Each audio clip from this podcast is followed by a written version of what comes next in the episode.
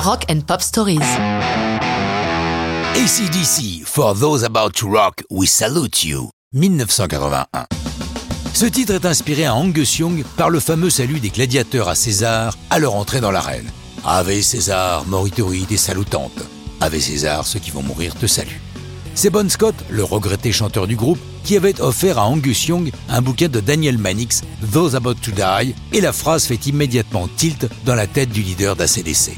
C'est un moment délicat pour le groupe. Ils viennent de connaître un succès colossal avec l'album précédent, Back in Black, le premier sans Bon Scott, justement, et qui s'est vendu au chiffre hallucinant de 50 millions d'exemplaires. Ils sont attendus au tournant pour ce huitième disque.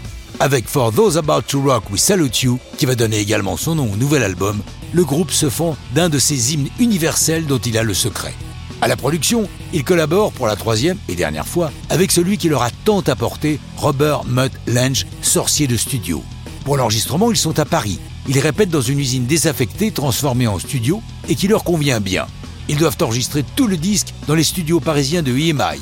Mais pour des raisons de planning, ils ne parviennent pas à obtenir autant de jours de studio qu'ils le souhaiteraient. Ils prennent la décision d'amener un studio mobile dans leur lieu de répétition.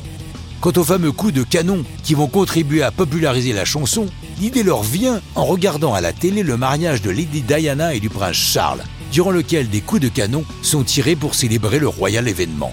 Ah, ces canons Ce n'est pas la première fois qu'ils ont un accessoire de scène inattendu.